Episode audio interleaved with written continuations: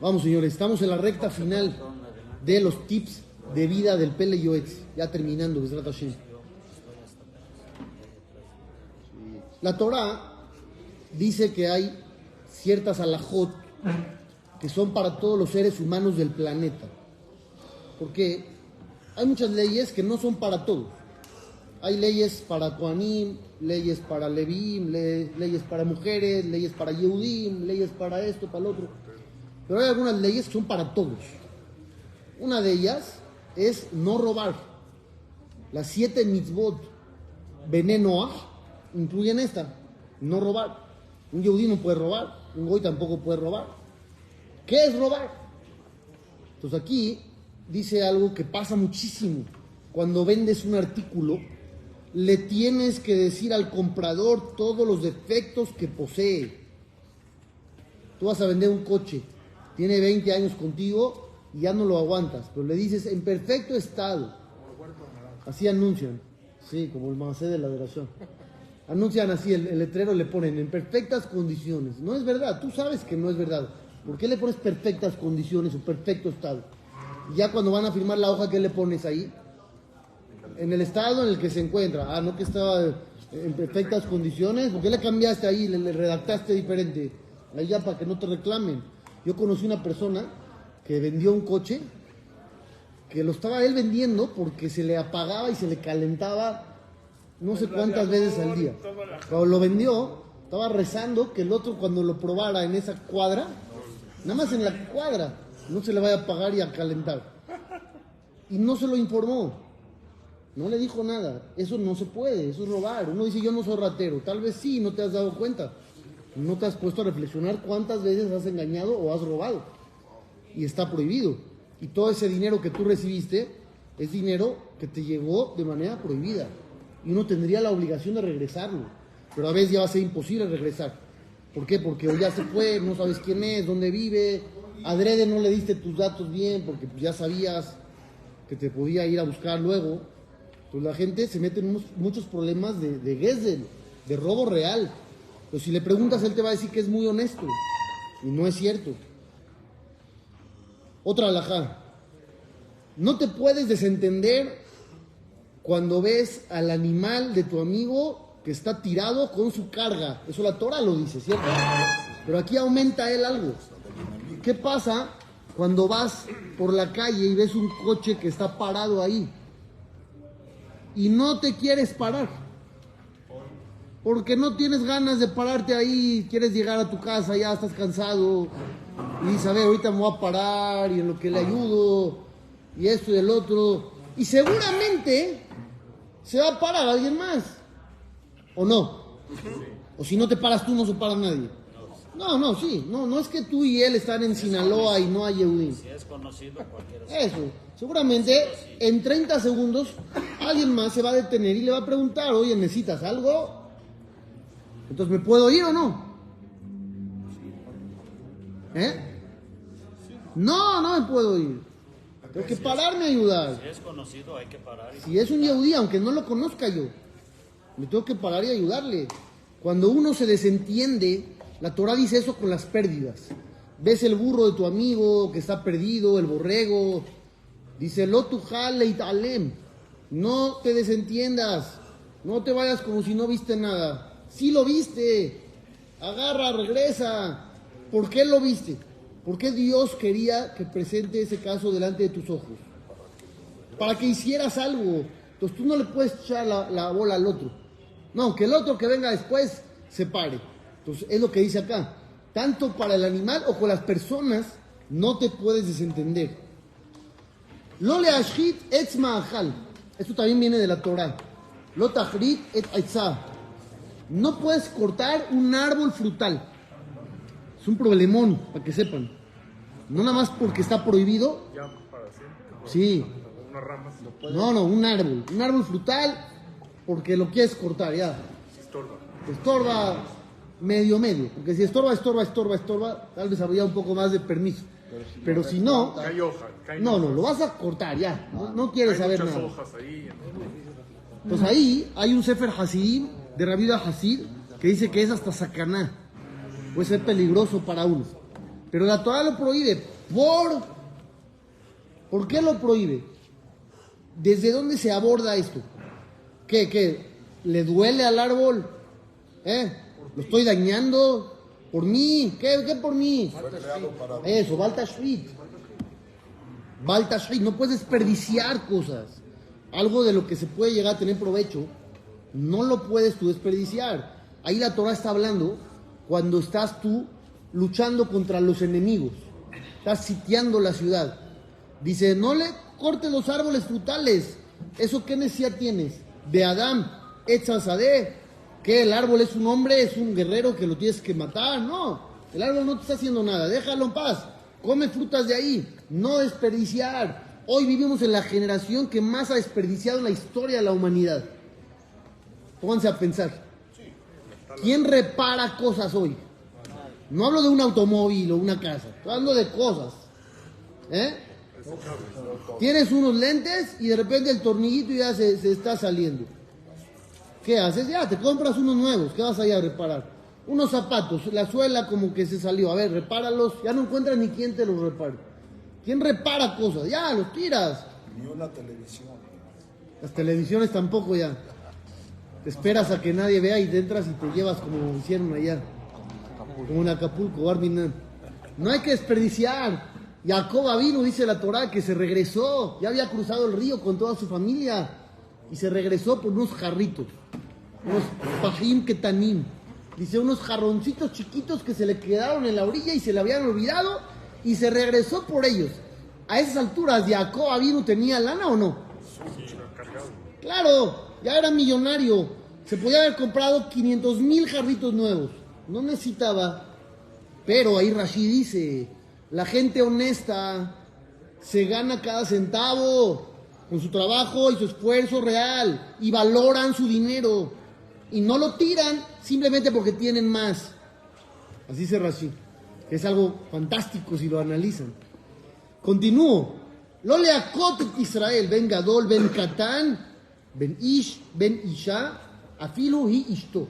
No puedes golpear a nadie, ya sea un menor de edad o mayor de edad, a un hombre, a una mujer, con más razón a la esposa. Aramat yad nikra rashau pasula edu. Aquella persona que golpea a otro tiene ya la etiqueta de malvado y no es aceptado como testigo en un tribunal. A ese nivel, ya, Rasha. ¿De dónde se aprende eso? De Moshe Rabenu, cuando había salido y vio a dos Yehudim peleando, le dijo Rasha. Así le dijo, malvado. Uno pensaría, malvado es el que comete, no sé, 500 pecados y nada más hace tres cosas buenas. No, puedes tener muchas buenas, pero golpeas a alguien, Rasha ya tiene la etiqueta de malvado. Dice, afilo con más razón la esposa. Uno piensa que como es la esposa ya es su esclava. No, no es su esclava. No se Hay gente que desgraciadamente tiene los conceptos equivocados de lo que es el matrimonio o lo que es la unión y piensan que ya él es dueño de ella, entonces puede hacer lo que quiera. Eso es azul. Más adelante, de las últimas que vamos a leer, es más, la última, me voy a adelantar de una vez, dice, azul le llamé shelo birtzon ishto. Cuando uno va a tener intimidad con la esposa y ella no quiere, dice la, la halajá, prohibido. Prohibido, es como una violación. Uno, hay, hay hombres equivocadamente que piensan, no, como es la esposa, a fuerza. No, no es así. Hay que tener mucho cuidado en esas cosas, porque hay mucha gente, desgraciadamente, que tiene ideologías equivocadas. Hay, entre paréntesis, a los hijos mismos, a los hijos mismos, que uno dice, bueno, para enseñarle, hay un... Sí, hay gente que pega, ¿no hay gente que pega? Sí, seguro. Sí, hay gente que pega. Hay mucha gente que pega. Y mal, en, en mal plan. Y eso es violencia intrafamiliar, hay que denunciar a esa gente. Pero, ¿qué pasa cuando uno le quiere pegar a su hijo para educarlo? Pues la misma alajá dice, si ya tiene una edad en la que se va a rebelar contra ti, ya no le puedes golpear. Y si está en una edad tan chiquita que no entiende por qué lo estás golpeando, tampoco lo puedes golpear. Entonces tienes un dilema por los dos lados. Hay un Rab Dessler que dijo que podía uno golpear a su hijo aunque no haga nada mal. nada más para enseñarle quién manda y que se ponga en cintura. Dice Jajam Obadiah Yosef, de ninguna manera, de ninguna manera, dice Gadol abonó minesó. El que hace eso, su pecado es tan grande que ni Dios lo puede cargar. No lo puedes golpear si no hizo nada, ¿cómo crees? ¿Y quién dijo que sí? Sí, en su nombre, así, así traen. Otra, que también tiene que ver con ese sentimiento de, arrogancia que tienen muchos y de prepotencia y que se creen dueños de la humanidad. ¿Qué pasa si hay gente que tú eres su jefe? O eres el patrón del negocio, o eres el este, jerarca de la familia, eres el, el abuelo que todo el mundo respeta, y aprovechas tu posición para pedir favores. ¿Por qué digo pedir favores, entre comillas?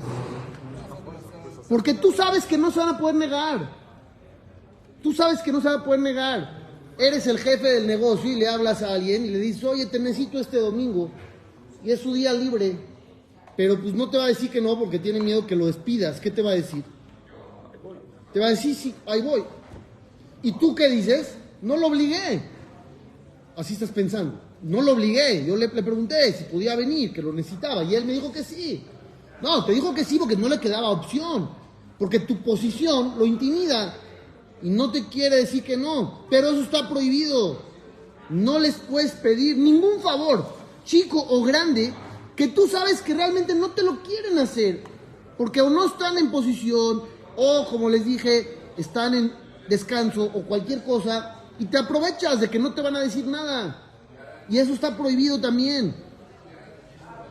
Otobet beno lotish haitu beyomehad. Hay un pasuk que aquí trae la alajá.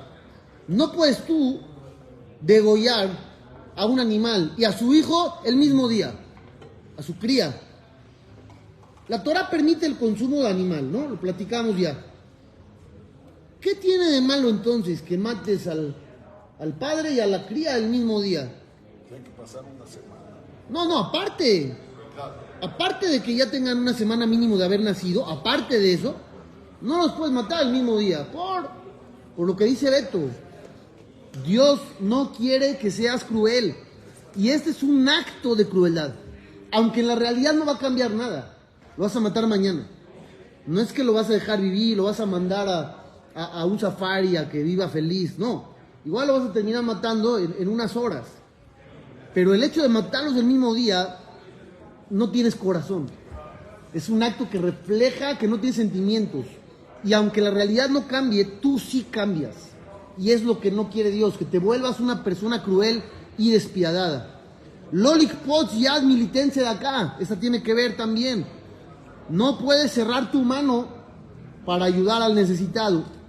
Que fi shiauro. De acuerdo a tus posibilidades. Si tienes más posibilidades, tienes más responsabilidades también.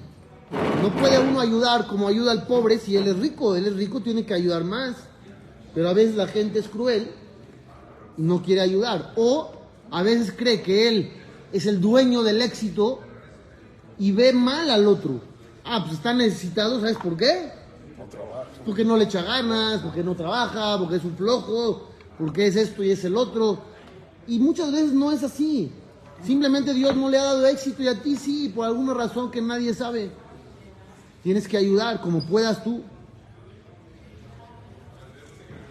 Becer en la nefesh, dice la Torah, Loti Tenubim Sarjem. Aquí trae otra frase, pero es esa. Cuando Barminan, alguien fallece, el pariente que queda con vida no puede rasguñarse la piel. Está desesperado, está dolido, le pegó durísimo. Y una reacción podría ser esa. Hay gente que se arranca el pelo, o se muerde, o se hace cosas, se hace daño a sí mismo. La Torah lo prohíbe. ¿Por qué lo prohíbe? No es tu cuerpo. Entonces, una opción sería esa. No es tu cuerpo, es prestado. Pues si es prestado, lo tienes que cuidar y mantener bien. Otra opción, nosotros somos creyentes en la eternidad del alma. Entonces no puedes llegar a ese nivel de desesperación porque después lo vas a volver a ver. Nosotros no pensamos que cuando alguien muere se esfumó. No, pasó al siguiente nivel. Y primero Dios, ahí lo vas a encontrar y luego los muertos van a revivir. y no es para siempre. Entonces, si uno analiza todo eso, se va a poder tranquilizar y no va a llegar a ese nivel de desesperación. Habían, Jajamín, leí sobre un Admur de la generación anterior, que había perdido un hijo, el hijo tenía 27 años, lo alenu, cuando se murió. Y el Rab el Tauber lo fue a visitar al Admur. Y el Admur le dijo, agradezco a Dios que me dio un regalo 27 años. Así lo recibió. Dice Rabasriel Tauber, cuando yo salí, parecía que él me estaba consolando a mí. Me estaba diciendo de esas palabras, Besat Hashem, no pasa nada, luego revive, nos vamos a ver, fue un regalo, cumplió su misión. Dice, parecía que me estaba consolando a mí en vez de yo a él. Pues por eso la Torah prohíbe entrar en ese estado de desesperación. Viene otra que parecería que es nada más para los mercados, pero no. La alhaja original es esa. Tú vendes un producto y lo vas a pesar, vas a vender un kilo, vas a pesar un kilo, y tienes ahí tus herramientas para medir, para pesar, ya sea líquido, sea sólido, lo que fuera, y tienes una que no está bien calibrada, no está bien calibrada, ¿qué va a pasar? Vas a caer en robo. O al revés, puede ser. ¿Qué pasa si tú dices, sabes qué? No la voy a usar, porque no está bien calibrada y no quiero caer en el problema de robo. La voy a guardar en mi bodega. Etiquetada, Etiquetada, la puedo guardar. Así, etiquetada. diga no sirve. Eh, lo que diga, no sirve. ¿Sí o no? Hay que arreglarlo. Dice así: Afilo lishot de beto. Ni siquiera dejarlas en la casa. No se permite. Hayable saber, las tienes que romper. Uno no sabe cuándo le va a ganar el instinto negativo. Que diga, híjole, la voy a usar para este cliente nada más. La necesidad, se rompió la otra, pues agarras esta. otra necesidad o cualquier cosa y dices, bueno, ya calculo, ya sé que está medio mal, calculo. Los mandan a arreglar, ¿no? Si se puede, sí. Si se puede, sí. Pero no la puede uno tener en la casa si está mal. No puedes dejar en tu casa algo que puede llevarte a cometer algún ilícito. Tienes que ser totalmente honesto y quitar todo tipo de posibilidades negativas. Gracias. A Meshakerim la Goim, aquellos que le mienten a los no judíos, que podría llegar a pasar, que ahí mucha gente se da permisos malos, que no existen. Em bichlal mehalele Hashem. Esta gente está incluido en aquellos que profanan el nombre divino, que ya habíamos explicado que es el peor pecado que existe, que hagas quedar mal a la Torah, que digan, mira estos judíos mentirosos, Hirul Hashem, lo peor que uno puede hacer. Viene otra. Cuando uno tiene una casa, tiene que dejar frente a la puerta un cuadro sin haber terminado de decorar. ¿Cuánto mide? 50. 48 por 48. Una amá por una amá. Tú vas a Zonish, nosotros somos sefaradim. No sé tú dónde estudiaste. Una amá por una amá. 48 por 48. En recuerdo a que a la destrucción del Betamigdash. Dios no tiene casa. Tú, Baruch Hashem, tienes la tuya. Dios no tiene casa. Tendrías que sentir que tampoco tú estás completo. Pero ¿quién siente eso? La verdad. Aunque le pongan. Eso, aunque dejes el cuadro ahí, ¿a poco sientes eso? Esa era la idea original, que cada vez que entres a tu casa reflexiones y digas, mira, Están más bonitos si las ponen decorados.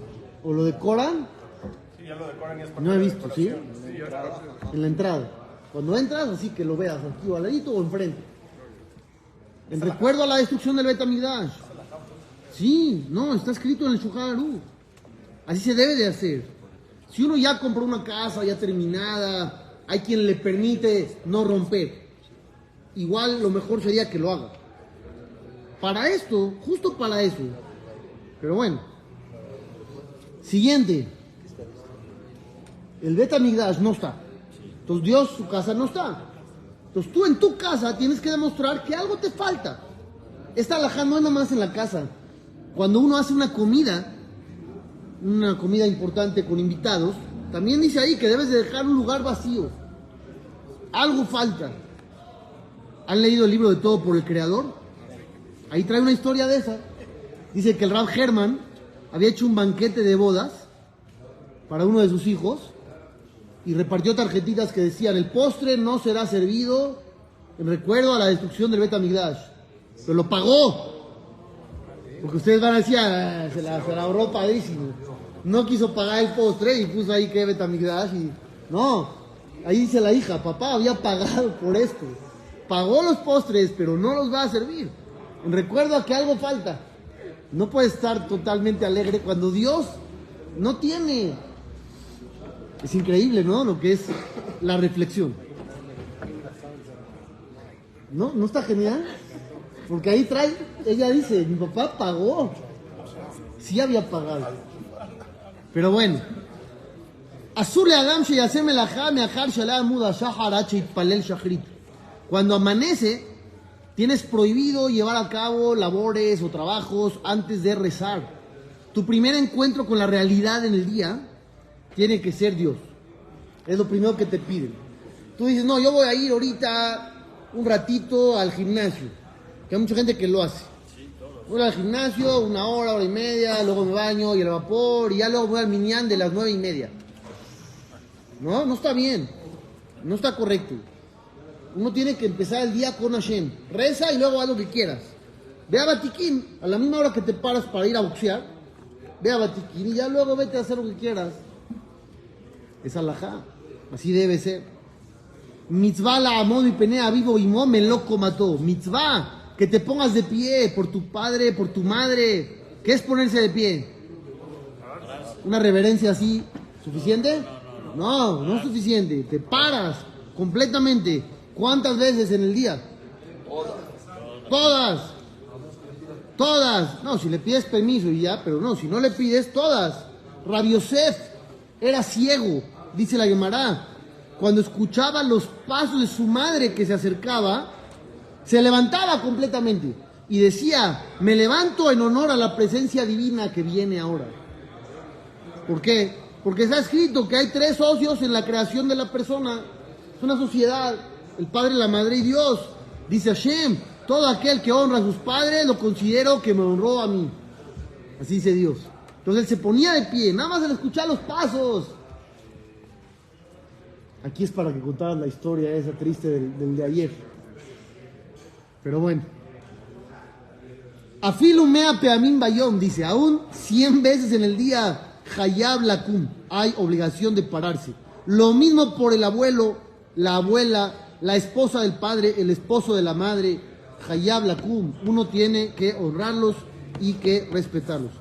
Besrat la siguiente clase terminamos los tips del Pele Yoetz y seguimos ya con la segunda parte del libro.